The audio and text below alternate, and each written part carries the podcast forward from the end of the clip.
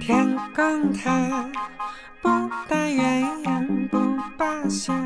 有的人一上来会跟你说啊，新娘子是主角，什么都听新娘子的，你是新娘，你开心就好，而且什么你一辈子只有一次的，一定要让自己开心，这个就是一个非常大的陷阱。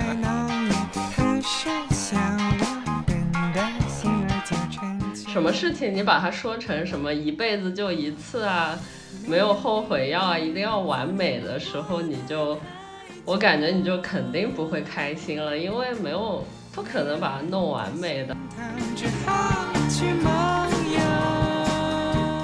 他在亚马逊上买的，他以为是玫瑰花，这也就算了。但是，而且那个花是带花瓶的，那个花瓶里还有水和鹅卵石。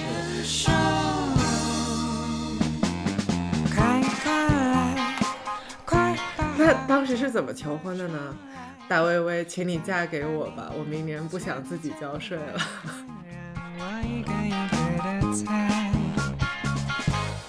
因为你看到钻戒好看的，你很难不直接把它戴上，所以所以我就赶快戴上了。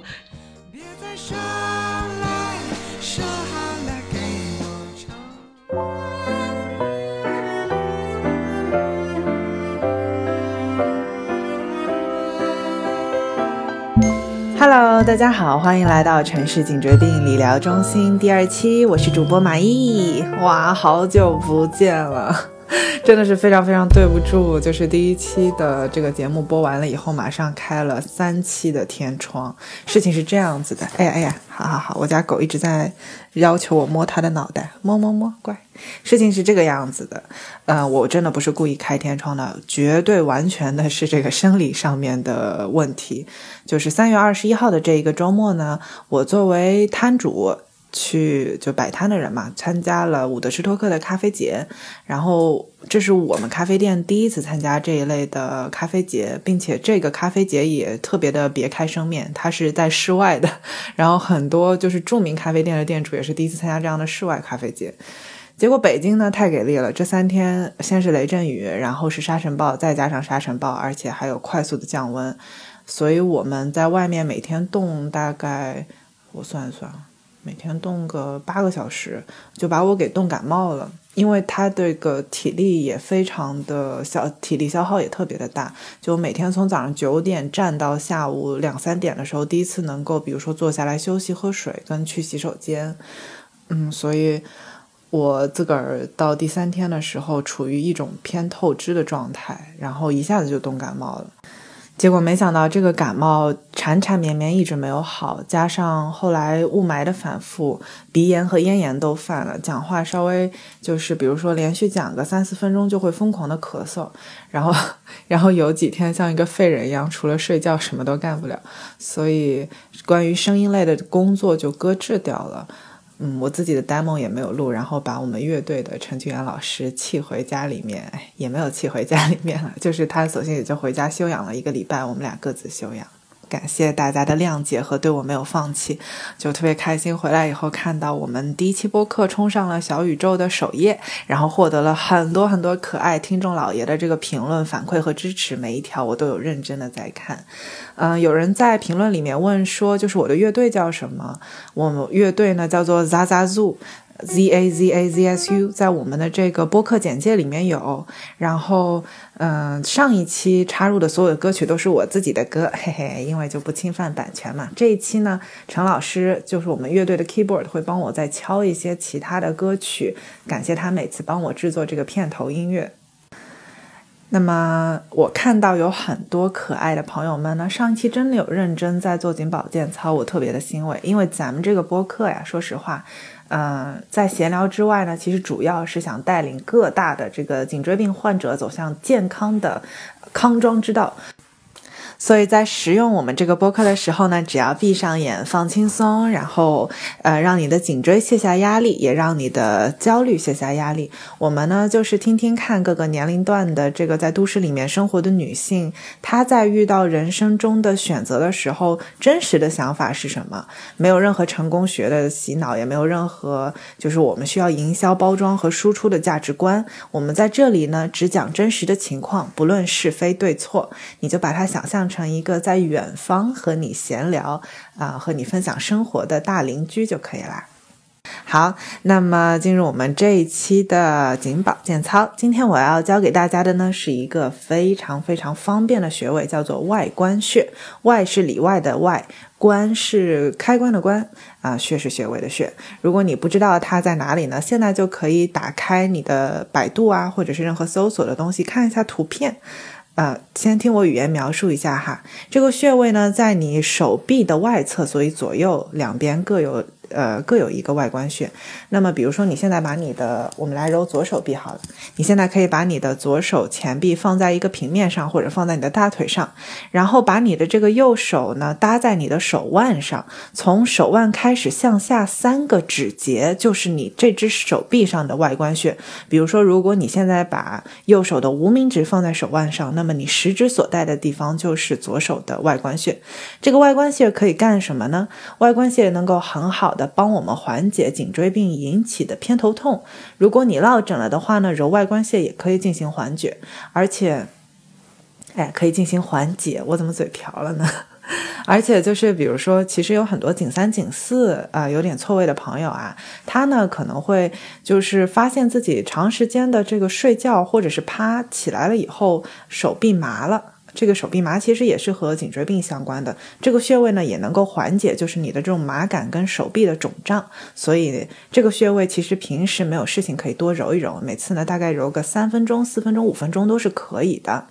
那么我们来开始今天的外关穴颈保健操吧，跟着我来，一、二、三、四、五、六、七、八，二、二、三、四、五。六七八，三二三四五六七八，好，不要停。我现在虽然不数数了，但是我跟大家闲聊一下，大家给我的评论。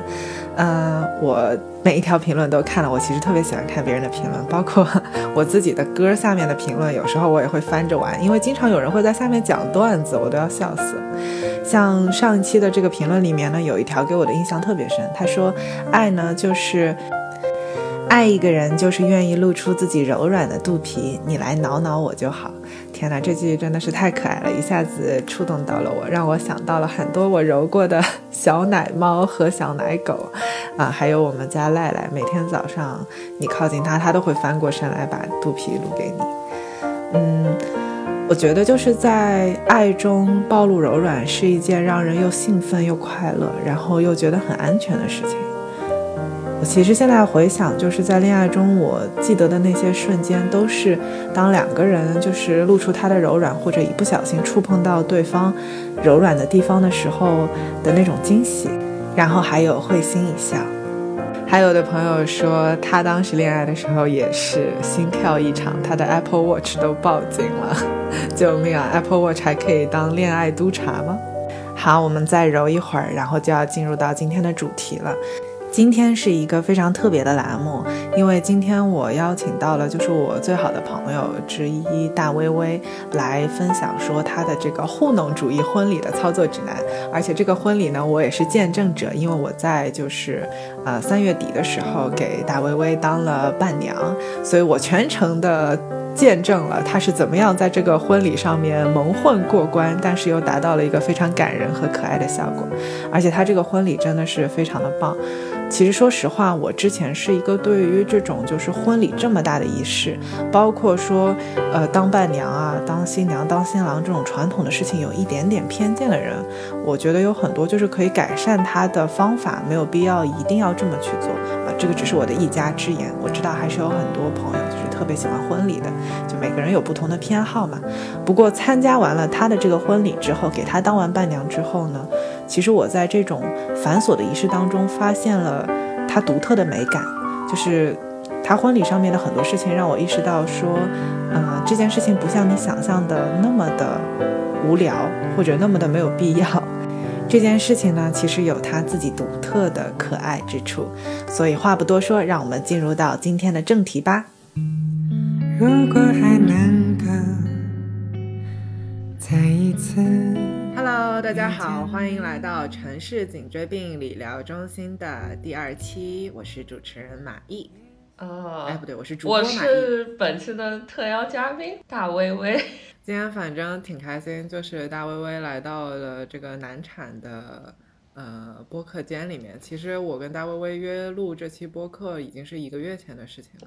也许吧，对，过了挺久的。其实咱俩认识有个十一年了，我们是本科的同学，然后大薇薇就住在我的隔壁寝室。然后我记得特别清晰，就是呃第一天我们到寝室的时候，我爸当时给我放下行李走了嘛，然后我要找人吃晚饭，我就出门左拐再左拐，看到了你，左拐再左拐之后，每一天我都有很多左拐再左拐，就你就住在我隔壁寝室这件事哦，情就是真的，对我们当时一起玩的好多，但是 anyway 就是最近你你跟我之间对干了一件新的事情。就是没有想到需要助播来替我 Q 一下流程。哦，对我现在好爱 Q 流程，我 现在就是流程之王，我觉得。非常非常的开心。就大概在三月底的时候，大威同学呢，终于呃是这样举办完了婚礼。这个终于举办完了婚礼呢，并不是大家所理解的，就是说，哎呀，恋爱这么多年终于结婚了，而是，哎呀，对这件麻对烦事儿终于搞定了。我，嗯，对我我推不推荐大家干这件事情？这个这个你们听了就知道。是是还挺不容易，因为我记得就是在那个婚礼上面，嗯，你你们两个人的誓嗯词，但是我特别清楚的记得就是你说的那一句话，就是，呃，经历了九年的恋爱，没想到会在这里团聚。就其实当时这句话给我的震撼很大，然后你在你婚礼上面，我真的以为我不会哭的，因为我觉得就是从一开始办婚礼的整个过程来说，我觉得你整个就是一个糊弄主义。然后我们四个伴娘呢，也就是为了帮你把这个事儿给糊弄完，所以我想到的很多都是说实话是笑点，我没有想到过有任何泪点。结果那天你讲完这句话的时候，我竟然就是泪流，就是差一点就泪流满面，反正擦了几下，就一下子鼻子就酸了。我我自己也是适时的，就是哽咽了一下，对，就来说，婚礼这件事情不像是，比如说我一定要要求你干嘛，或者你要求我干嘛，感觉你们就像是自自然然的，就是一起往前走，然后就走到这儿了。然后它也不是终点，也不是什么。哦，对，我觉得你说的的还挺准确的，是我的一种感觉，就是它不是终点，也不是也不是一个目标，但是是我们一起走过的一个，现在感觉让我感觉很很开心的一件事情，就特别是团聚这件事情，对，还还挺不容易的。我们大概就是一个月前，我就跟你约说，我想要和你聊你这个结婚前的心情嘛，是因为当时就是你在筹备的过程当中和我聊的很多东西，让我觉得实在是太好笑了。这个有可能是因为我不懂，就在别人看来可能很正常的事情，但我因为也刚回国没有很久，所以可能有的事情我不懂，我也我也不知道为什么，反正反正真的发生了挺多搞笑的事情，而且，呃。对我，你你是没有办过婚礼的，这话呃说的，很明显，对，就所所以对，其实我还蛮好奇，就是你说跟你以为的不一样，就你以为就操办婚礼是什么样子？我参加过一场婚礼，然后这一场婚礼呢，就是也是我的高中同学吧。然后那场婚礼其实给我的感觉就是说，嗯，办婚礼就跟打仗似的，而且就是在这个仗里面有很多的局面你是不可以输的。然后就是在这场，对，然后就是在打这场仗的过程当中你是孤独的，因为新郎不会做任何事情，就是就是，就那啊场婚礼给我的感觉是这个。呃，举办婚礼呢是新娘很想办，然后哦，呃，然后他要把每个环节都做得完美，而且为了使新郎嗯。能够配合他最后办完的话，他要使新郎不操一点心，因为在这中间新郎随时可能啊？会毛，然后再加上再加上他要办的就是不好意思，听到这里已经在气了，那你继续就是很。很紧张，然后我我就觉得就很哦。疲惫，就听起来就很疲惫。然后整个过程呢，就是看起来，嗯，怎么说，花很多的心思，但实际上也就是在别人的模板下面把它弄完了。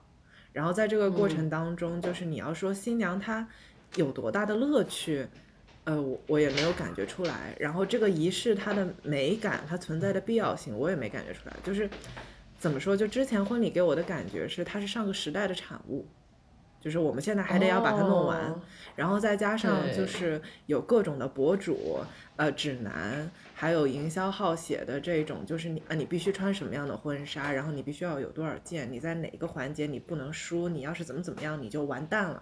你继续，反正你这辈子就、你这辈子就结这一次婚啊！你错过了这个哦哦，你就对。对你错过了这一个妙锦囊妙计，那你就留下巨大的遗憾。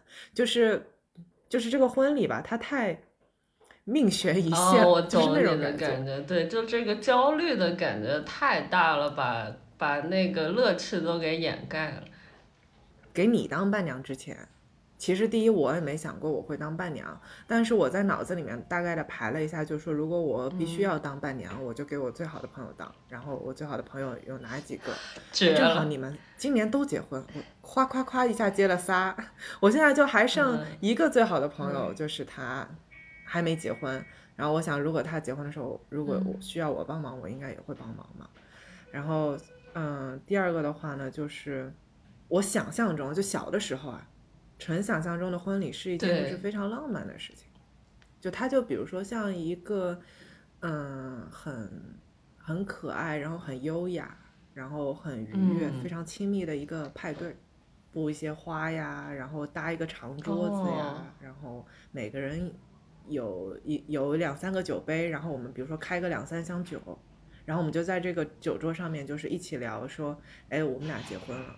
然后，哎，你看这个东西挺好吃的，哎，你看我今天这衣服挺好看的，它也挺好看的，哎，我们多拍点照片吧。然后喝醉了以后，我们聊一聊，就是恋爱的过程当中，或者说谁谁谁最近发生了什么事情。然后最好旁边再有个泳池，大家就是都晚上喝醉了以后，比如说在水里面玩一会儿啊，游会儿泳啊，嗯再聊聊天，就很轻松的这种状态，告诉大家说我们在一起了，然后庆祝一哎下。就这个是对，我这想这个其实我我有办过一个类似这样的活动，我还在美国的时候，就相当于是一个结婚派对。我这么说吧，就是我自己在美国搞的那个 party，它是一个纯粹的快乐，就就 就像你说的很轻松，而且我当时非常开心。我确实订了一个带泳池的大房子，然后然后我还买了一个。呃牛油果形状的那种，就飘在泳池里的东西，然后我就坐在那个牛油果里飘啦，飘来飘去，对，然后当时 非常开心，而且是那种纯粹的快乐。对，然后那时候我叫了大概十来个人的样子，在波士顿附近，然后还吃龙虾啊，还有海鲜啊什么的，反正就是特别快乐。嗯，然后国内，对对对，但你说的这个是，呃，至少从中国的角度来讲，不是婚礼本身，你说的这个是那个 after party，或者你自己去搞的一个结婚派对，就是在中国的这个婚礼呢，它就不是纯粹的快乐。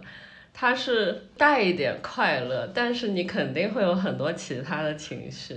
像五星级酒店这种婚礼，给我的感觉更像报告文学，报告文学，对，是这个意思。对，就是相当于是一个，呃，光明正大的广而告之了，然后办了这件事情以后，就是你们就在大家眼里就是非常名正言顺的，就是正式的结婚了。你说到这个，其实我觉得有一点也是给我改改观的。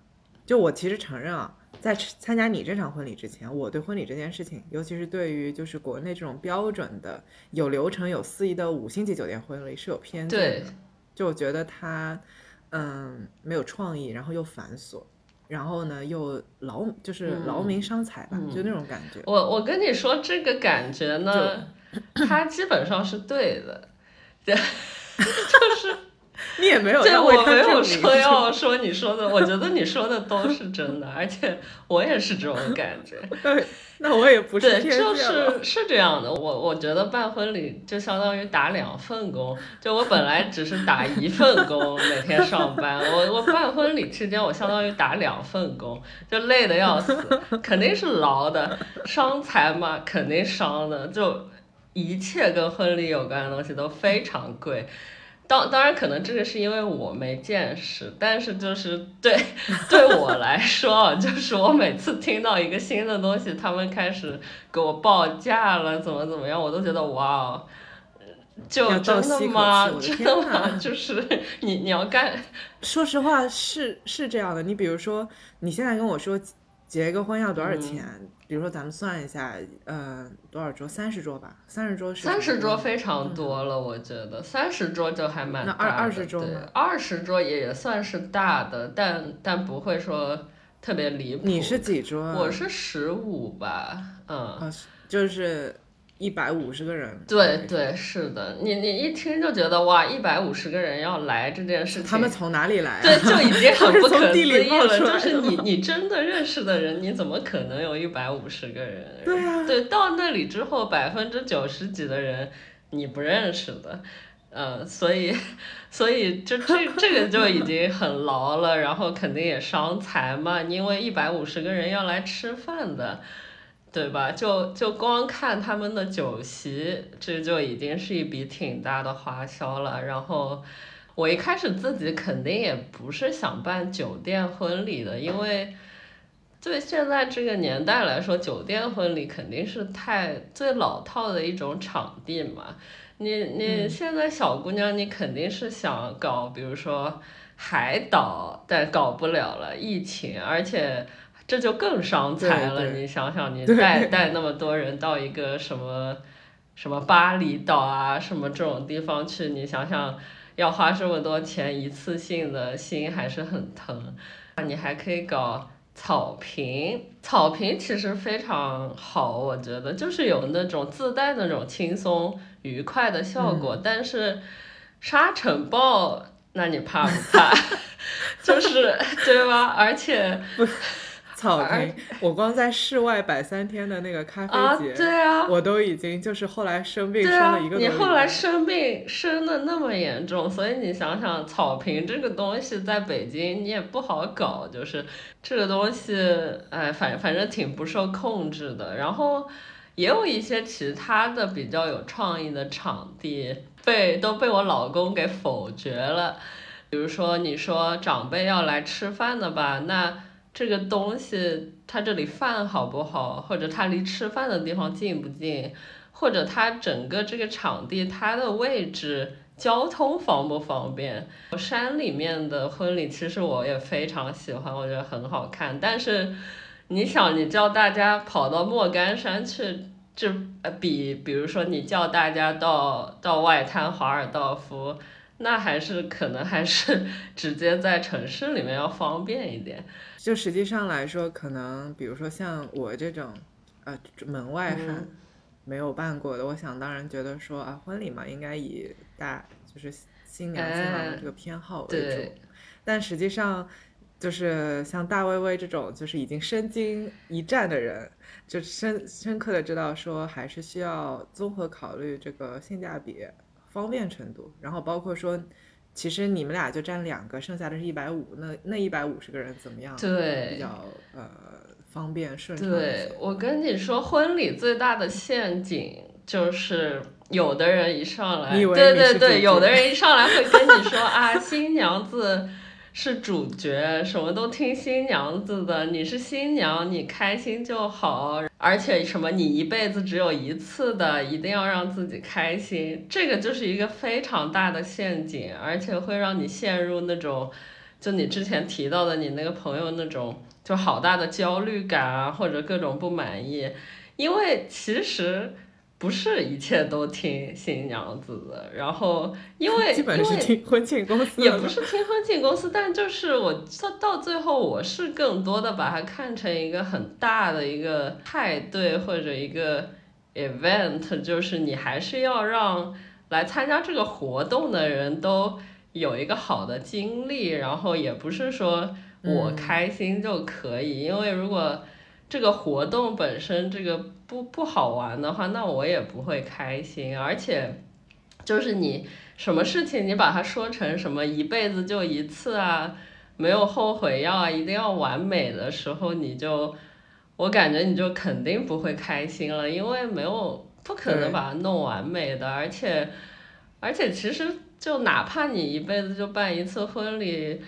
它它也不是一个什么性命攸关的事情，就是，比如说我我一开始可能也觉得啊，就是什么都要听我的，就是要我开心怎么怎么样，但后来你跟别人开始讨论这件事情了，你就会发现，别人也有各种各样的需求，然后，比如说老爸老妈会有他们的需求。呃，老公会有他的需求。如果这时候你是以一个怎么讲，就是做这个项目的态度，你去协调的话，我觉得就还好。但如果你抱的心态是，啊，这件事情是我这辈子最重要的事情，我好重视，好重视，然后必须得听我的，那那这就很难办了，就是。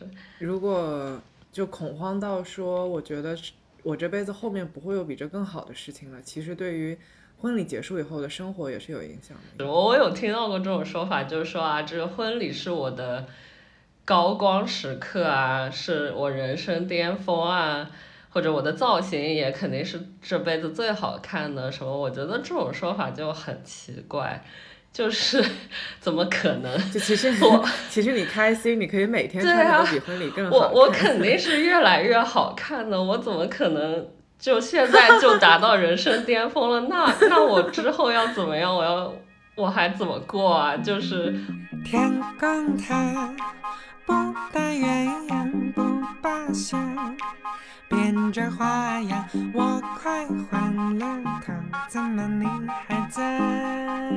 先聊一下你们这个爱情的，也算长跑吧，九年肯定得算对，蛮长跑的嗯，对。怎么讲？如果怎么先叹一口气？不是不是，我就在想，对，一个是因为发生的事情很多，还有一个是我想到我们所有跟结婚有关的事情，包括求婚啊、决定要结婚啊，什么都还蛮糊弄的。就是如果以 以我觉得以你这个标准来看的话，所以我可能先叹了一口气吧。但是，呃，对我们就是谈了非常久。就我大一的时候就跟他认识了，然后谈了非常久，然后也异地过不少时间，也异国过不少时间，然后也嗯住在一起过不少时间，一起旅游过很多次，一起办过很多事情，对，大一的时候，我记得好像在一起一段时间，他就出国了，对对是不是你大二的时候他就出对，非？常快，当时就在一起可能半年，然后他就出国了，当时就开始异国，异国还挺艰难的，但是每天都挺容易难过的，但是那时候可能因为年纪小吧，就 还是坚持下来了，然后呃，现在我觉得没有这种耐心了，我觉得，然后。所以他捡了个便宜对宜。对，所以还好，就就这个东西真的跟跟这个时机还挺有关系的。当时年纪小的话，我觉得还挺容易坚持的，然后也，反正我们就这样一点点坚持下来了，然后先也拉近距离，就我也到美国去了，但还是在不同的城市，然后就这样偶尔见面啊，或者偶尔一起出去旅游。到可能近两年的话，我们在美国也是终于团聚了，在波士顿，嗯、哦，所以你们是二零一，嗯，一八年才在波士顿真的同居在一起吗？对对，是这样的，之前都是异地，基本上七年异地。我算不清楚具体的时间，但我觉得大概是这样子。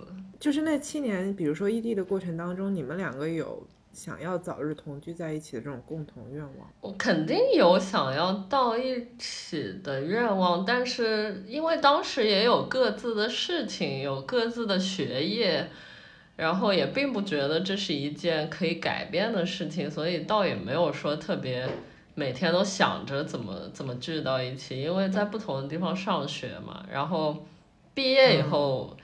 比如说我换我找工作啊之类的，就就顺理成章的我们就聚在一起了，对。但我觉得其实你们整个感情走下来的状态，给人感觉还是比较成熟的。对。尤其是就是你给我的感觉，其实一直都是，一直都是比较乐观，对。然后比较积极，然后也比较包容，而且，呃，怎么说呢？就我其实非常欣赏你的糊弄主义，能糊弄就糊弄，对。明天再说。对，这点也是我我自己看的话，我可能不会发现，但可能在别人眼里就还挺挺稳的吧，感觉。对对对对。因为对，我觉得就是，比如说，虽然你也会有就是敏感和有变化的一面，比如说你说异国的时候，你也经常会难过嘛，但是整个的感觉就是，嗯，在一个大状态来看，我觉得你还是比较淡定。是这样的。满足现在的幸福，然后没什么特别大的妄念。对我一我一开始，尤其是小的时候，就异地那些时间，我我现在想想，觉得我真的好乐观呀！就是异地了那么久，我也后面也没有觉得有什么，也越来越习惯了，磨合的越来越好。大概经过这个七年的异国，然后两年的呃同居吧，应该算两年同居。差不多，对。你们的感觉是在生活当中，在情感上双方都是自己的归属，所以其实结婚是一件很嗯很自然的事情。对，或者说，比如说也同居，呃，就跟结婚以后没小孩那种状态没什么区别。就是 等一下，这个这个伏笔我们先留下，等你嗯。等再过个半年，我来采访一下 结婚以后没有小孩，你的是什么状态？对，就是我我所说的，我觉得办婚礼比较淡定这件事情，可能也跟我们恋爱非常久，然后一起住非常久，比较熟这件事情有关系。但是对我们两个来说，因为我们之前一起经历过非常多的事情，而且。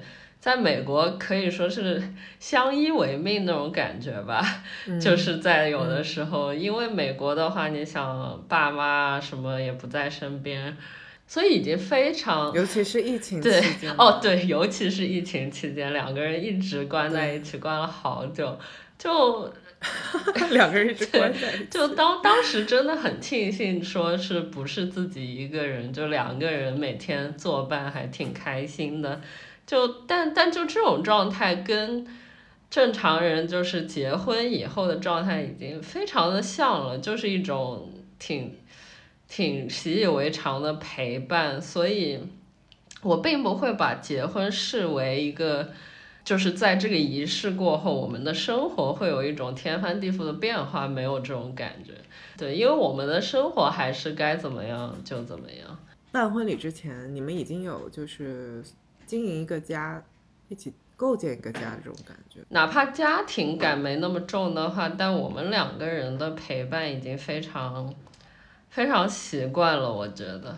所以当时就要不要结婚这件事情，就是呃，我们讨论的时候，我也是觉得就很无所谓，因为对我来说，首先啊，首先我本来就不是很。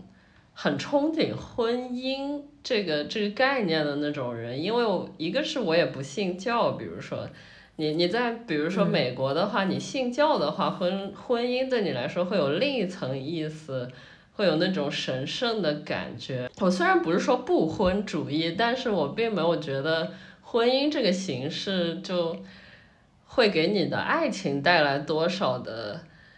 增值，因为 我还是觉得它更多的是一种经济上的关系，它是一个经济制度，呃，对，但这个就扯，那你这非常符合就是社会学对于对，就扯远了。当然我我也不是很懂共产主义，但是反反正就 是我是觉得婚姻就你结婚的话，特别是如果你法律上有这个关系的话，对对我来说，更大改变肯定是一种经济上的改变。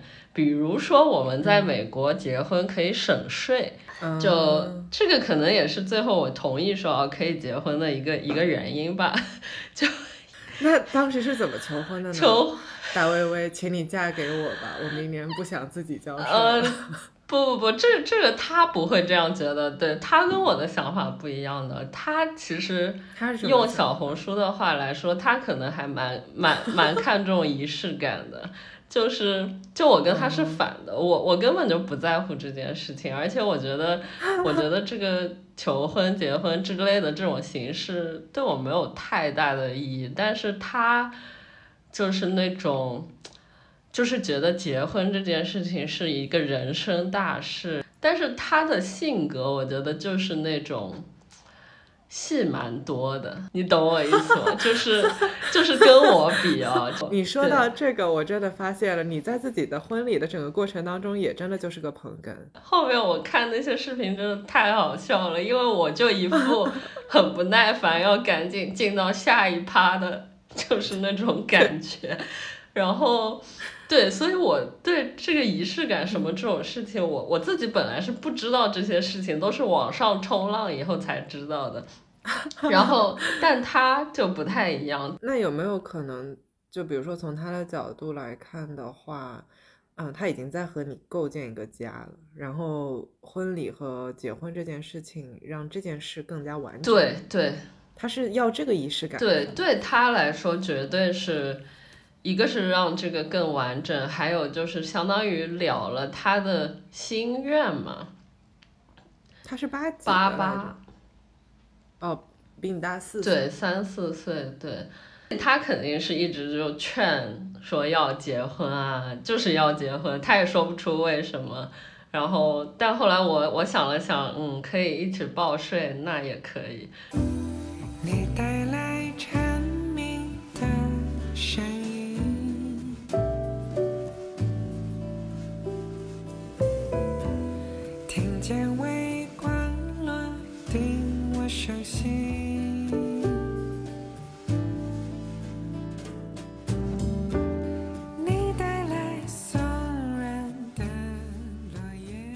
我我怎么觉得我听到现在都没听他到底怎么跟你哦？对，求婚那段我跳过去了。对我们这说说的太 unstructured。我呃对，回到求婚那里，求婚。对我刚说叹了口气，说很糊弄，也是因为我想到求婚真的还蛮糊弄的，但是就是也糊弄过去了，就是 你差点糊弄听众，就是不告诉我。反正我们那时候是大体上的商量过，也许要结婚，感觉可以结，嗯，所以这算是一个惊喜求婚嘛，就不是那种。从来没提过这件事的惊喜，而是确实不知道那天要求的那个惊喜。然后，嗯，我那天在纽约韩国城跟别人吃饭，然后据他说，他那天又是等了三个小时，就我一直都没来，一直都没来。但但我觉得不太可能，我我我怎么觉得我吃完饭就过去了？反正反正他他是跟我说叫我去。去一个地方拿一下他朋友要给他的东西，就是我是去见他的一个朋友，然后去去那里拿一下东西了。我说 OK，然后我当时还还蛮不情愿的，但我想哎去就去吧。然后我就跟同学吃好饭以后，还特地说哦，那你先回去吧，就我要我要去帮他拿东西。然后那个那个女生就走了。如如果嗯他没有走的话，他就可以相当于作为唯一一个见证我们求婚的人，唯一一个见证。但他但他走了，因为我想哦要还要去帮他拿东西，好烦，我先让人家走吧。然后 然后我就我就去了，去了一个地方是一个一个很很随机的一个博物馆的一个咖啡厅，然后。我过去原我就在找我要找的那个人嘛，但那那个人怎么就找不到？但我看到一个人影，有点像我老公，我心想啊，这个人跟他好像啊，但是但是我没有觉得他会出现在这里，因为当时他是应该是在另一个城市，但是我走近了发现啊，这难道真的是他吗？就一看真的是他，然后我还蛮这，当时 气炸了，这人明明在，为什么让我来拿？对对，但我很有可能会这么想，但我好像当时没那么夸张，就我当时就啊。就觉得，哎，你你为什么在这里啊？然后他有拿一束花，但是但是那束花，首先是红色的，他以为是玫瑰花，但不是，是不会是康乃不是康乃馨，但不是玫瑰花，就是一我一看就知道不是玫瑰花，但是他他 在亚马逊上买的，他以为是玫瑰花，这也就算了，但是。而且那个花是带花瓶的，那个花瓶里还有水和鹅卵石，就就它不是一个花束，它就是一瓶花带着一个 玻璃的瓶，然后我就接着那个瓶，我就。也不知道要说什么，然后，然后我就在想，哦，这个这时候我大概应该已经知道是要求婚了，但是我们商量了一下，感觉在这个地方把那个钻戒拿出来好危险，所以就先不要把它拿出来，然后我们就出去打车，打车以后打到就纽约的那种黄色出租车，坐进去了以后。他才把那个戒指递给我，然后递给我，我当然就戴上了，因为，因为你看到钻戒好看的，你很难不直接把它戴上，所所以我就赶快戴上了。啊，我听到这儿基本明白了，就是比如说要劝你结婚这件事情，首先得有经济效益，其次得有比较好看的礼物，对，其实然后才能比较顺理成章，就是。所以其实是要贿赂你。对，就是当时，比如说他把钻戒拿出来，其实我觉得正常的话，我应该要就叫他讲一些话，或者起码问一句要不要嫁给我，什么都没有讲。然后，然后，但是我当时就是脑子里纠结了一秒钟，就是但我想赶紧把这个带上去。要不然万一掉了怎么办？对，然后我就赶紧先戴上去了。然后后来我们也就无语的就坐在那个那个车里面，我们几乎没有讲任何有意义的话。就我觉得他可能准备了什么，但是没想到还不用不是不是，然后一下紧张。不是他的问题，就是他的性格，就是他好像。讲肉麻话的能力为零，就是所有这种重大的煽情的场合，他都会失语，或者都会反复的说你，对对对，或者会开始说一些怪话，比如说说什么啊，你懂了吧？对你参加过婚礼，你懂的，就是他每次需要重大煽情的时候，他是必然。讲不出任何煽情的话的，所以他求婚他也就无语，但他好歹没有开始说怪话，就但我们就没说什么，我都不知道要怎么求婚的，但他当时相当于是确实是计划了一个就是惊喜的求婚，就他其实是直接从一个地方当天飞过来到纽约。然后我不知道，然后他还买了花什么，你看得出他其实是准备了一番的，然后，嗯，看得出来是准备，也很难买到对对对对，当时后来他还让我把那个花瓶跟鹅卵石放到我书包里，还是什么的，我我忘了。对，所以那天你背的还是哦哦，不是说错了，是放把那个花瓶什么好像放回他书包里了，后来好像还碎掉了。哎，你有看到过，比如说？嗯，什么电影或者什么谁朋友里面求婚，你觉得呃你挺喜欢的片段吗？就是没有哎，然后但是这件事情发生了以后，我可能去了解了一下这件事情，就发现哦，其实是，比如说求婚，一般人会单膝跪地啊，要说一些话啊什么的，这也是可能是我后来才知道的。没关系，如果有人给我求婚的话。按照你的这个场景，他也可以就比如说把戒指盒打开来放到我面前，说三克拉，然后我就会哦，真的吗？哦，你也好好糊弄。这个我也这个我也可以带上三克拉，我觉得这个糊弄已经很有是的呀，是的呀。说心里话，我觉得是的，戴在手上才是实在的，对吧？对，这我同意的。对，就我之前之所以对婚礼这件事有偏见，也是因为我觉得办婚礼的钱都可以出两张专辑，哦，然后，然后那个专辑这个事情，其实你的幸福感能持续很久。对呀，因为你整个的制作周期加宣传期，你一直很幸福。但是婚礼给我的感觉是，对对是的，辛苦很久，那一天也不一定，比如说从头开心到尾，就就这种感觉。对婚礼，所以就是这样的。就像我刚刚说的，就它不会是你自己的一个成就，一个 party 嘛，就不像比如说你做专辑，你真的自己完成了一些什么。作品之类的会会给你一种长久的成就感，这个不太可能，除非你就是做婚策的，那它它是你作品集的一部分，没话讲，还是会给你带来一点快乐，可能。对，你做专辑，嗯，可能任性程度还比，比如说办婚礼要对对，因为他，嗯，你你可以不你可以不讲道理吗？它完全是你的作品嘛，对。也许我应该再多等一会儿，多等一会儿再遇见你。雨这么大，我不该着急。也许我应该……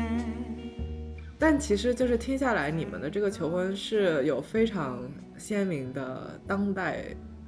都市色彩的，因为就是在纽约，这花是亚马逊上网购的，还要担心被抢劫。当时跳上黄色出租车被抢劫，当时是一个很大的担心。就如果 我觉得这个这个其实有非常非常浓厚的时代色彩，而且是很当时在纽约还蛮还蛮注意安全的。我们对 就。当时如果我们有讲话的话，可能就是在讨论这个戒指先藏好这件事情，因为当时可能也很少买就这种贵的东西，对，所以有点不知道要怎么办。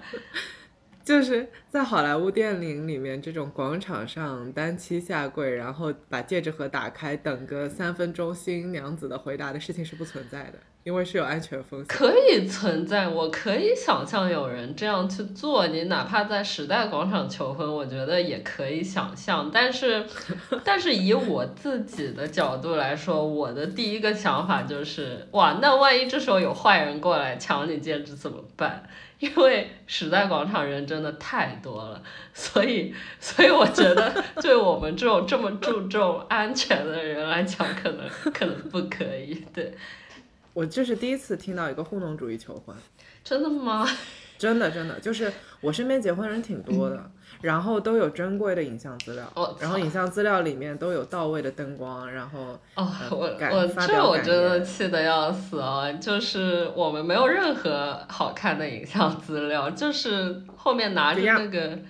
不是没有亚马逊订单号吧？应该就就是拿着那个花，然后那个花也不是玫瑰，所以也怪怪的。就拿着那个花自拍了几个，但是因为我那天没化妆，就还没他好看，就很。也许我应该再多等一会你是在？婚礼前几个月就是确定说要办婚礼，就你提前多久开始准备的？大概五五个月这样。你觉得这个准备时间足够吗？哦，太足够了。呃，我我也不是说五个月每一天都在准备，就是可能有几个时间段会这件事情忙的比较多一点。我觉得正常来讲，其实一。一个月都够，一个月可能就是稍微紧一点，但两个月也够了吧。所以就是在这个结呃准备婚礼的过程当中，就你大概分为几步的话，是说第一，你们现在确定要办这个婚礼，嗯，然后就是比如说在哪儿办，因为你老公是北京，你是上海的嘛。嗯，我觉我觉得你选择在北京办也有糊弄主义色彩在，因为上海要办一整天，北京只要办到十二点就可以了。怎么怎么这都被你发现了？就是对我们在上海这里也会摆酒，因为我爸妈也想摆酒，但就是没有婚礼了，这样省掉非常非常多的事情。完全就是说北京更节省体力。对，而且而且这也跟家里人有关系。你想，他爸妈包括他呀，肯定是非常希望能在北京办一个婚礼的嘛，北京做主场，我觉得这个也非常合理，就大家皆大欢喜。然后确定完要在北京办婚礼以后，就是找那个酒店场地嘛。哎，其实，呃我觉得你们找的这个地方非常妙，就是对它呃怎么说，这个地方也很务实。哦就其对实，我现在突然想起来，我不止吃过一个婚礼的酒席，但是你们嗯那个菜的确比较好吃。哦，那个菜好像还行，除了那个海嗯参之外，对，酒店的菜一般都还可以，反正不嗯会特别离谱。对，当时先是选场地，哦，一上来婚庆公司问了我一个问题，嗯什么你婚礼的主题嗯，还还是什么来着？我就说啊，婚礼还有主题的，婚礼的主题 难道不是婚礼吗？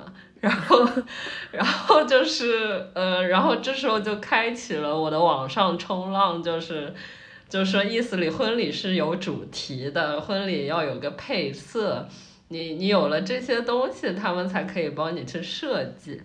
嗯然后这是我第一个学到的，第二个就是他说哦，你们要赶紧选场地，我说好。然后他一看我们的感觉就是说啊，可以帮你们选一个特色场地，就那种不是酒店的。然后就选了一些特色场地，但是那些场地都都或多或少的有一些奇怪的地方，就比如没说，就比如说，呃，有的进门口的地方很破，有的就有个奇怪的招牌，或者有的，比如说它是一个透明的玻璃房子，但是后面有很多居民楼，就反反正就是都好像没有我们特别心仪的。后来选了这个也是因为。就家里人好像认识一些那边负责的人，然后他能给我们一个比较优惠的价格，然后直到婚礼前，可能前一天还是两天啊，我才第一次路过那个酒店，然后 对婚礼那天也是我们两个共同的第一次进到那个酒店。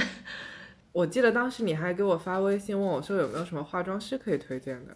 哦，对，这个是已经很后面了，就是其实订好酒店和设计的方向之后就没没有太多的事情了，所以中间好像歇了好久。对，就其实我觉得，比如说参加你这个婚礼，有两件事情让我挺惊讶的。第一件事情就是我没有想到说你只在必要的地方让它看起来是 OK 的，其他的地方都完全不在乎。嗯，其次就是我也不知道说在婚礼上面会有这么多假的东西，哦，对就，全都是道具。是然后这样的，嗯然后我一开始答应做伴娘的时候，我其实心里做好了准备，就比如说可能有很多事情需要弄嘛，或者是有很多东西要记什么的。最后发现呢，其实我们四个伴娘也没有带什么脑子，哦，就是不用的，不用的，对，就不用带脑子，然后只要提前一个晚上过去跟你睡一觉，然后第二天的时候听主持人的安排，对，做事情就可以了。对然后伴郎比我们还要紧张，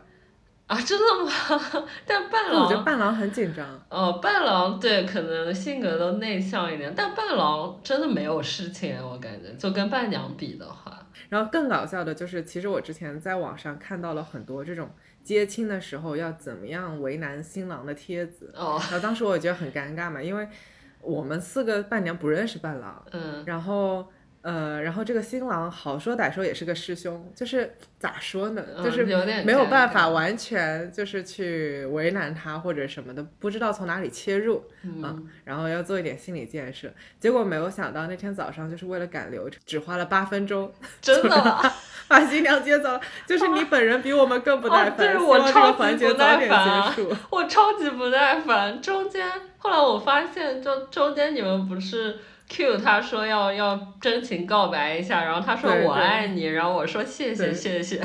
对对，我感觉你都听不下去。哦，对我当时我我当时就好急的说，呃，对对对，赶紧赶紧搞下一部分，就是对。然后那天晚上结婚的时候，就是呃，咱们不是八点还是九点的时候在那个宴会厅彩排嘛？嗯当时彩排这个这个还没搭好，就他们还在弄那些花。那是首先那是我第一次知道说那个走廊两边的花是假花。嗯就我说实话，我以前看别人婚礼照片，我都以为是真花，嗯但是仔细一看吧，这个假花其实拍照拍出来效果蛮好的，而且那个灯光打下来也还效果蛮好的吧。对，婚礼但当时我就很着急，你知道吗？哦因为当时我们彩排都结束了，他明显那个花就搭了百分之三四十。哦是这样的，对，然后对，然后以我以前的那个舞台经验来说，我觉得肯定今天晚上你十二点或一点你要去 check 他这个台子到底有没有搭好，不然你明天早上如果发现这个台子哪里有问题，你就来不及了，你会很麻烦嘛。哦，所以当时我十二点的时候，我一直以为，比如说你要下去看一眼，我要下去看。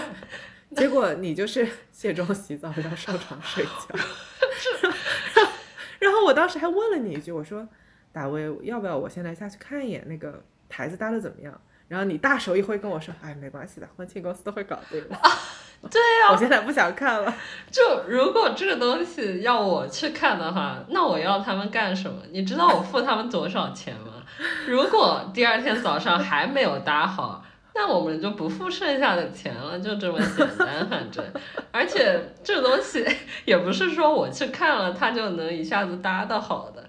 反正，所以这个我倒是没有特别担心，因为这个婚庆公司，虽然我跟他们 battle 过无数次各种各样的事情，但是他们有一点我还是相信的，就是他们是可以把婚礼办出来的，因为他们他们办出来过非常多婚礼，包括我婆婆去参加过，一场婚礼，你对。你就是这一点让我觉得非常有意思，就是你在糊弄主义当中能够非常清晰的知道自己的目标，然后实际上就是你的这个糊弄吧，就是说。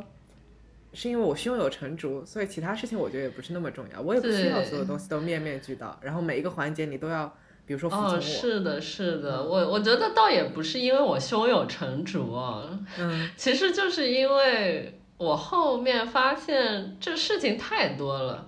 如果这些事情都要我去看，我去上心的话，那我太累了。对，应该这么说，我第一在乎的是照片拍出来我好不好看。对，我发现了，对其实你就是那个照片，但是到后面那个照片你也不是很 care，连修都不修，呃，就直接发了。对，这这个，哎，就让他去吧。对我可可能我就是要求比较低吧，但是，对，但我第一在乎的是照片里的我，第二在乎的是照片，然后后面才是其他的事情。所以我当时重点的去。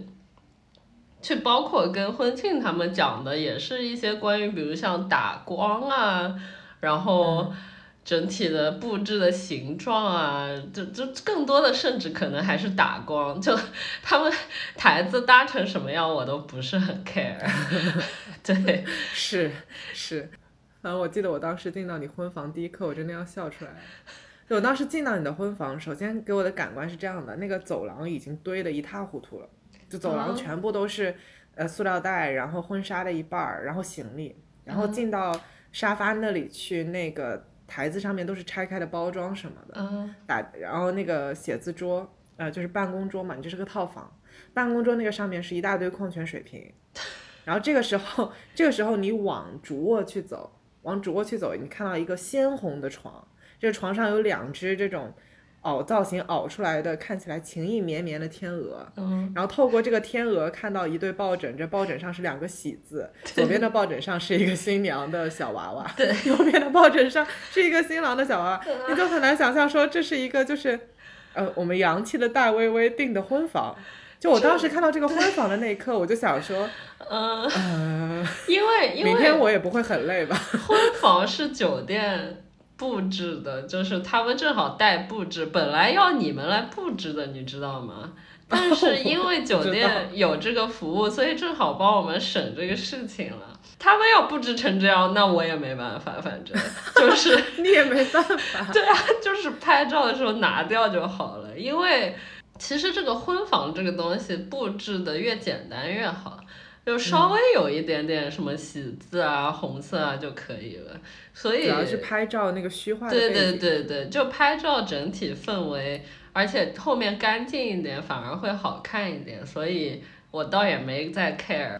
你就 就是就大卫基本上的思想就是说，哎，日后没有办法看到的地方，我就不要多费哦，力是是这样的，绝对是这样。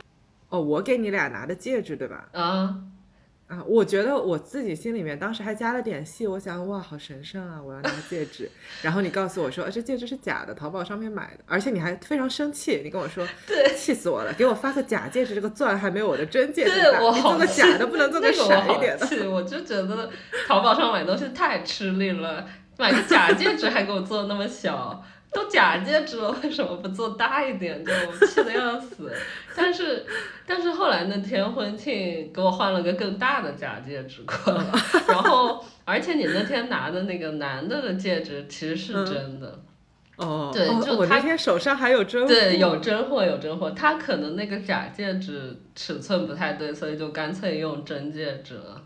对，就反正太好笑了。对婚礼然后还有你俩敬酒也是，哦，敬酒，敬酒没在没在 try，我觉得敬酒就是你是你们嗯喝的是水，你们都没有演一下，比如对我没有演下去 啊，好辣，对没有，就是两个人面无表情，对我我觉得是人都不会相信我们在喝白酒，但是 还真的有人劝我少喝点。有啊，因为我之前就不知道，我其实不知道说你们喝的是水，嗯，啊对，就我觉得可能比如说如果没没有结果，对，没有没有有摆过酒，你可能确实不知道。对，而且但但其实后来我发现这是一个非常就是个固定操作，就婚庆给你的准备物品清单里有一个就是假酒。就是你要你要先找两个空瓶，然后装好水，这是一个要准备的道具，要不然你到时候就没有假酒喝，就是这样。而而且就是我也不知道说改口费那个红包是空的，嗯，对呀、当时哦，当时搞笑的是，我爸妈还就特地问我，比如说里面要放多少啊，或者怎么怎么样，然后我就赶紧跟他们说，哦，这里面千万不要放钱，这里面这里面就是塞的就是报纸，还有空红包之类的，因为。这又是一个安全上的考虑，就是你想婚礼那天那么乱啊，容易丢东西，你万一真的放钱了，你钱丢了怎么办？所以我就当时赶紧跟我爸妈说，千万不要放钱。包括说你那个头纱嘛，嗯，你不是有一个五米长的头纱？对其实说实话，我之前没有见过这么长的头纱，我就记得当天晚上，呃，睡觉前已经十一点了吧，然后我和子欣两个人开始帮你熨头纱嘛，对子欣还跟我就是传。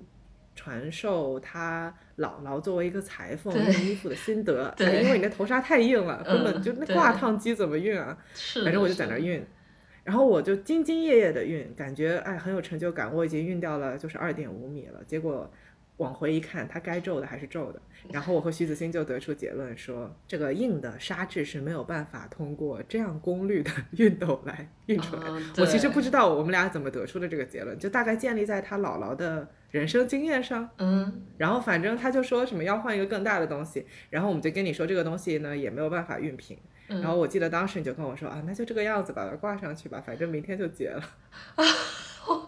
对，就是是因为你们没看见那头纱之前有多皱，就是哦，就是已经可以了，是吗？对对对，当时已经在我看来非常挺了，就是这个头纱是这样，我在淘宝上面买的，然后寄过来对你的这个头纱也真的很牛 逼，就对一看就是淘宝上买的，这个纱一摸就知道是对是。纱的质量很不好，然后也不透，但 whatever，因为像这么长的头纱确实很少，就是嗯我看过一些其他质量更好的头纱，但也都蛮短的，然后。嗯淘宝上面买了这个，他寄过来的时候包的很好的，在一个小盒子里，然后我自己拆开来试了一次，就再也叠不回去了，然后我只能就把它团在行李箱里就带过来，就非常皱。等你们熨了一下之后，已经很好了。嗯，就咋说？就你这个婚礼，说实话，真的给我留下挺多的这种思考的时间，哦因为因为我因为我之前没有正视过这件事情，有没有参与过？就当时我有一个很大的感觉是，嗯，生活当中你的注意力真的有限，对，然后别人的注意力也是有限，对，所以其实你只要比如说我的注意力被我满足了，就可以了。然后我其实也不知道，比如说明天或者后天我的注意力会在哪里。对呀、对，嗯，对，这个我特别同意。我觉得这个这种思维方式就很很好减轻负担。然后当时结婚前一天晚上，我就想说，哎，我一定要知道打微微现在在想什么。结果我记得当时聊天特别好笑，就是你跟我说，你觉得就是你就是个客户，明天明明天你就是一个婚庆公司的客户，然后你要配合婚庆公司完成这件事。对我就是好客户，你知道吗？就是婚礼刚结束的时候，我的第一反应是去给婚庆公司发微信说，这边有一个事情你之前答应我的，后来没有做，能不能给我把这个折扣打掉？这是这是我的第一反应，而且我觉得这样无比正常。办婚礼，包括跟婚庆公司打交道，我真的非常的就是做项目的态度，我对他们没有任何多余的看法。我对，但有的时候我真的觉得做甲方都好难啊，就是哦，就是这，你记得我跟你讲的，就婚礼前一两天的时候，嗯婚庆公司的人主动说啊，可以叫你们跟摄影摄像沟通一下。对，哎，我心想，哎，沟通照片，我重视的事情来了。然后我作为一个甲 甲方，终对吧？于到我重视我终于到我甲方的时候来了，我就说了一堆我的需求，然后发了一些样片什么的。你知嗯道我的乙方回我什么吗？他说觉得创作受到了束缚，会蹑手蹑脚的了。他他自己用的“蹑手蹑脚”这个词啊、看到好的镜头都不敢捕捉了。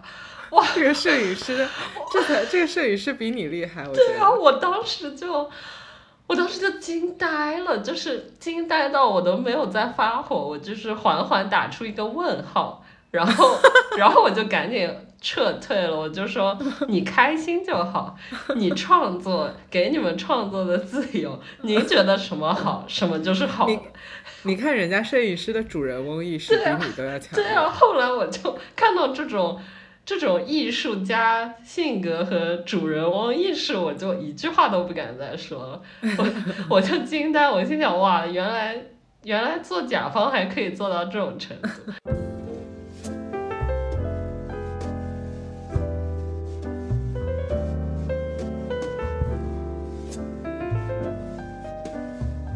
基本上已经到我们今天就是最后一个环节了嘛。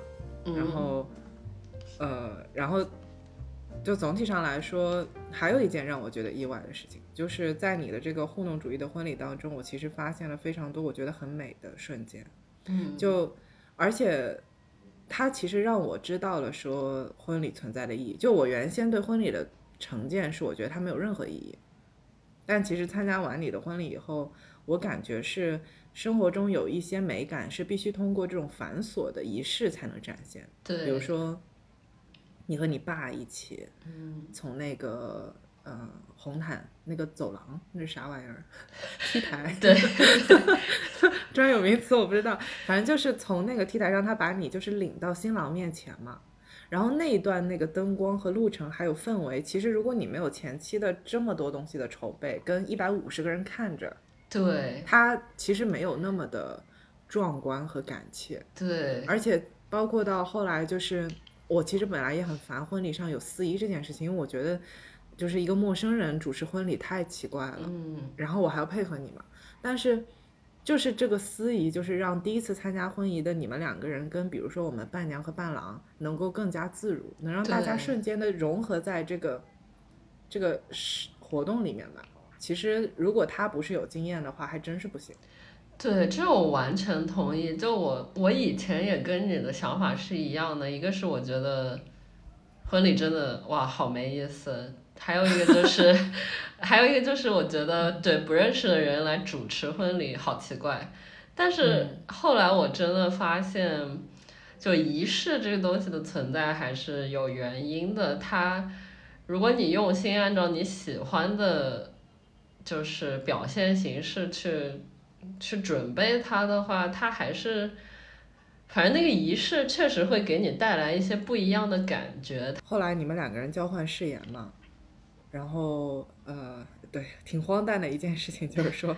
新郎在发表誓言的时候，他底下的娘家人已经嫌他讲的实在是太多，开始向我们抱怨了。对这个也是我觉得很荒诞的一件事情，就是新郎在上面深情款款的，不知道说什么，他很紧张。对，然后底下他的娘家人在发牢骚，赶紧吃饭，赶紧吃饭。他妈妈问我妈妈说：“哇，他会不会说太长了？” 然后，然后我妈说：“没有，没有。”就我妈好爱听，但她但她妈都觉得说太长了。然后更荒诞的一件事情是，轮到新娘发言，我记得你第一句话是吐槽，说、哦对啊、终于轮到我说话。对那句话，你没发现那句话还逗笑了一些人吗？对对，就那时候、对。相声式的表演。对我的相声表演就来了，就我我就婚礼这东西，我觉得表演的成分还是挺大的，因为你想。假设一百个人看着你们在一个舞台上，那肯定最好还是有一些什么相声小品 之类的会比较好一点。反正就很有意思，就是他在这个仪式当中，就是他感动的美和这种荒诞的美都是联合在一起的。而且怎么说，就是在这样的繁琐当中，其实你们自然相处的那种感觉，给人的震撼也很大。就我特别喜，我最喜欢你们婚礼上面的有一张照片是，就是早上你化妆的时候，嗯、那个时候不是怕你饿，给你买的那个是什么煎饼果子还是麦当劳？麦当劳对。然后当时我记得就是你整个人在窗边嘛，对着那个镜子，化妆师在给你化妆。理论上来说，不是在你穿婚纱之前，新郎不要见到你吗？哦，对。但对，但是他也不知道在干嘛，反正我觉得他可能就是挺想你的，他就从楼下跑上来来找你嘛，我们也没拦住他，就让他进去了。进去了以后，就有一张照片是你对着镜子在吃麦当劳，然后他拿了另外一个吃的东西坐在你对面，你们这样一个侧面的两个人人脸交叉的一张这么黑白照嘛？对，对，就是对那张照片我特别喜欢，真的是自然而然就这样发生了，对。对他前一天晚上还在做 PPT 呢，我听说。对，就对，因为有一个什么什么日期要到了，就非得必必须得那天晚上之前做，所以 就当时那天晚上不就是新娘大脑一片空白，新郎在做 PPT，就是结婚前一天晚上的状态。对，打工的间隙办了一个婚礼的感觉。哎，那。比如说，我们现在回看，因为你在一开始的时候留了一个问题嘛，嗯、你说你要通过这一段聊天告诉大家，说你到底觉得值不值得进行这样一个活动？那你现在的答案是什么？我现在的答案是，你要问自己，你到底重不重视婚礼，重不重视这个形式？你想要为它付出多少？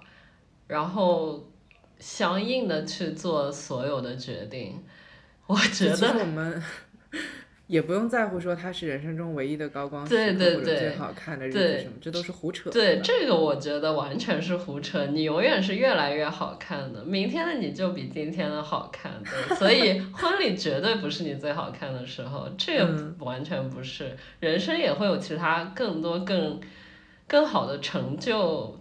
和体验吧，但婚礼算是比较特别的，就所以现在比如说让你再选择的话，你觉得你还会答应说要办一个这样的婚礼吗？我觉得可能不会，后悔了。我们听到了新娘的真心的，就是真实的心理活动。这么说吧，如果再来一次的话，我可能会更强硬的去表达我自己。不是特别想办的这么一种愿望，这真的是我没有想到的剧情走向。其实我本来就是我们聊着聊着，我还以为说 会说打维维是不是不会后悔就是回看以后觉得还是很感动，是吧？就淡黄的长裙、蓬松的头发，什么怎么样的，我很但是可以，但是没有必要。对对对对对对，就是这种感觉，就是可以。然后我很开心，就是爸妈很满意，这我非常满意。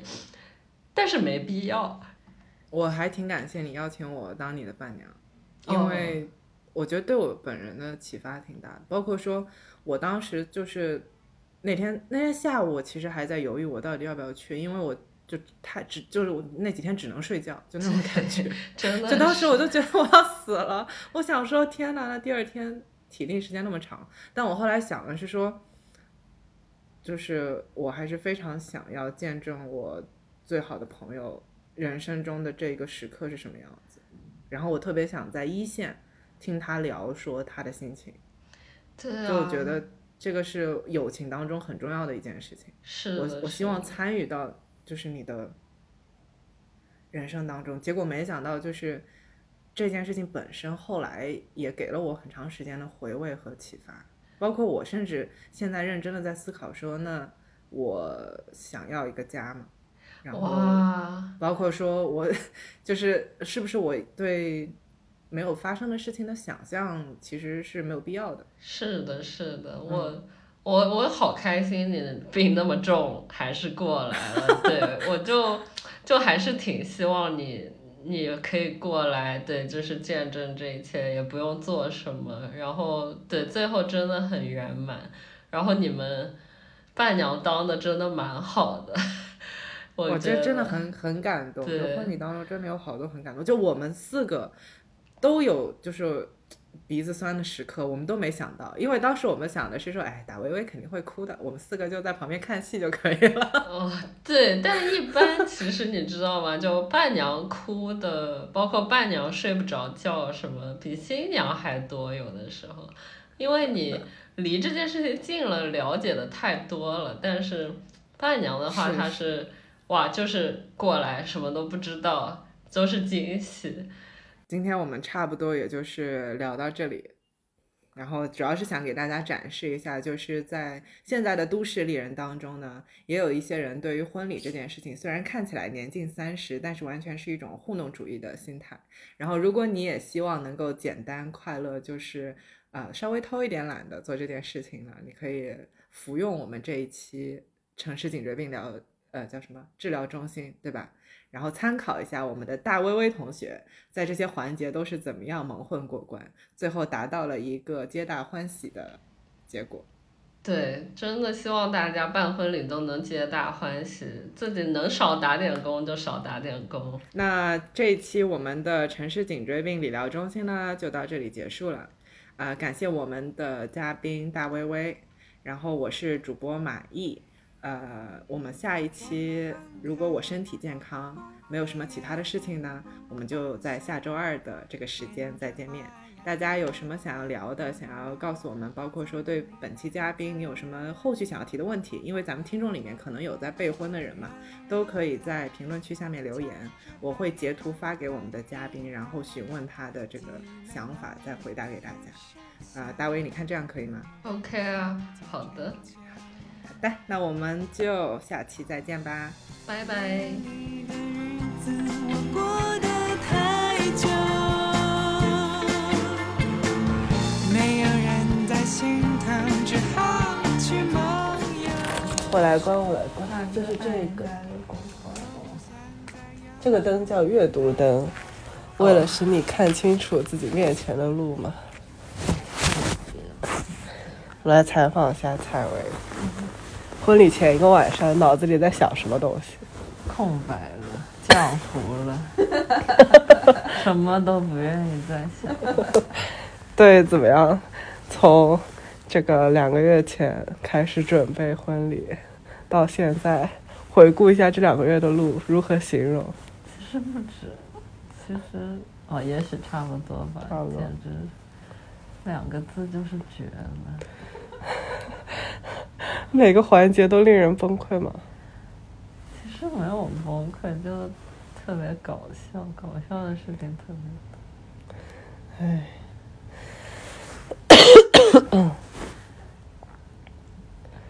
就有好多意外。在那个选选择婚礼套餐的时候，有想象到今天床上的两只天鹅和一对抱枕吗？就这个我倒是知道，之前他们给我发过这个酒店的婚房布置，就有这两只天鹅，抱枕我不记得了，maybe。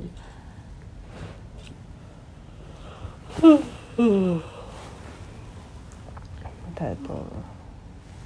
结婚前一天晚上脑子里一片空白。如果还有一丝残存的想法，就是跟婚庆公司 battle，还有啥要 battle 的？其实也没习惯了，习惯了忍让，习惯了跟他们 battle，所以没什么要掰的，也会想掰一下。太但对这个摄影师，我只能忍让，因为我吵不过他。你看人家灵感都要枯竭对了，，他感受到束缚。他艺术创作被束缚，蹑手蹑脚，对，所以我忍。手他 literally 这么说，太好笑了所以，我忍不住。这一定是他对付甲方的一个很重要的技巧我立。刻就 back up，我就哇哦，绝绝子，你开心就好。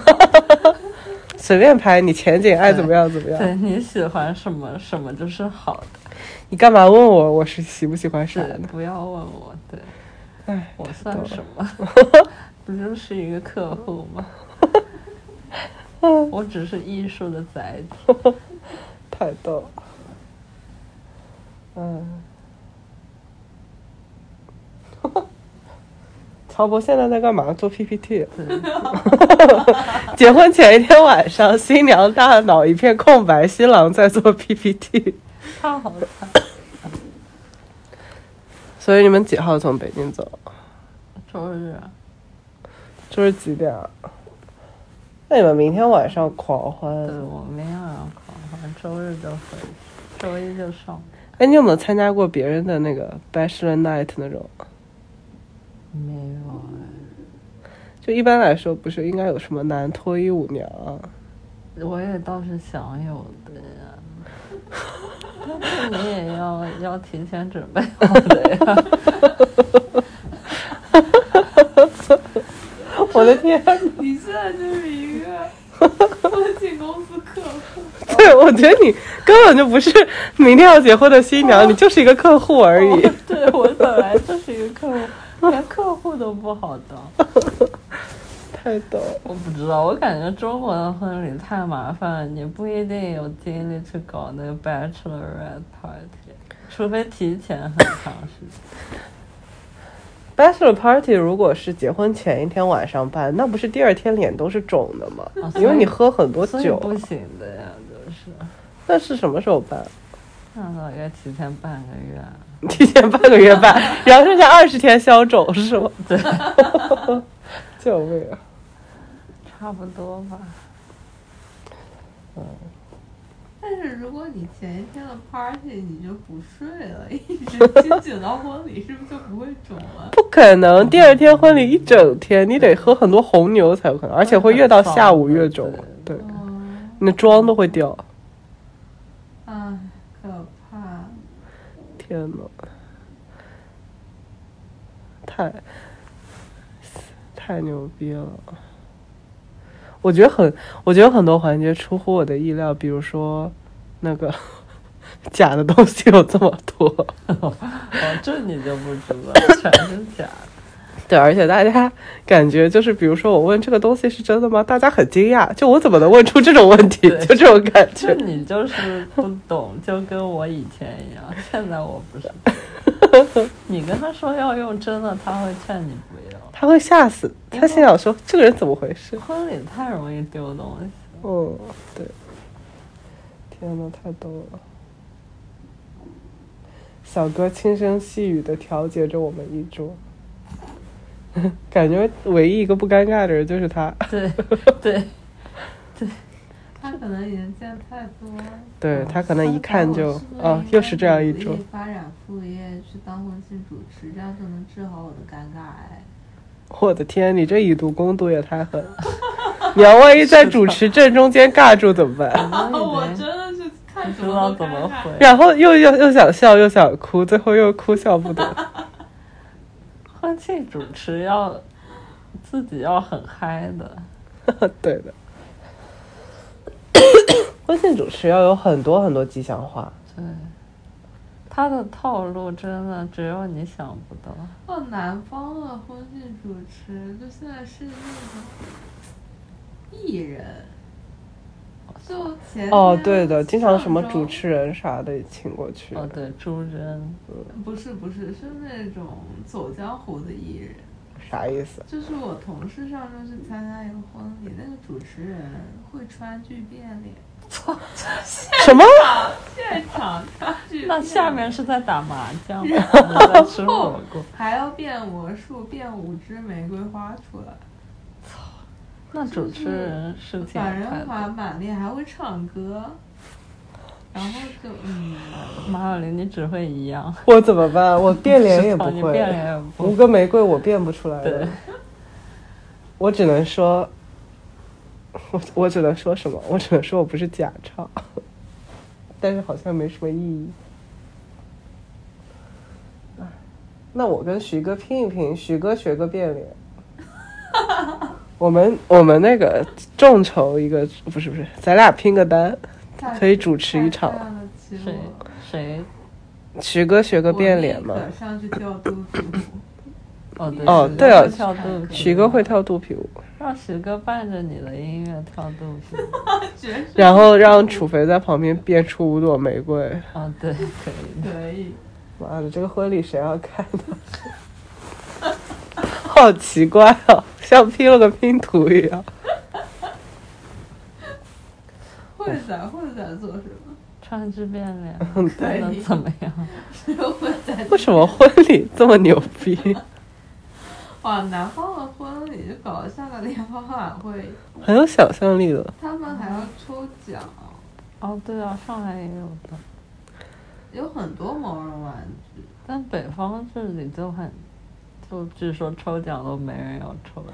为什么没有人要抽？明天要是抽，我就想抽。我也会很想抽，但据说在这里没有人要抽。我说要不要抽奖，婚庆公司的人面露难色。一般抽奖有什么奖品啊？啊，哦哦，就是具加小家电，小家电，还有一些更小一点。婚庆公司竟然会面露难色。你真是一个仁慈的甲方。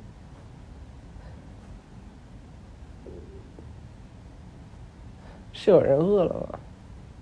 也许是我吧。断碳三天，明天打打算狂吃一大碗什么刀削面。哎，对，我也想了刀削面油泼辣子。我天！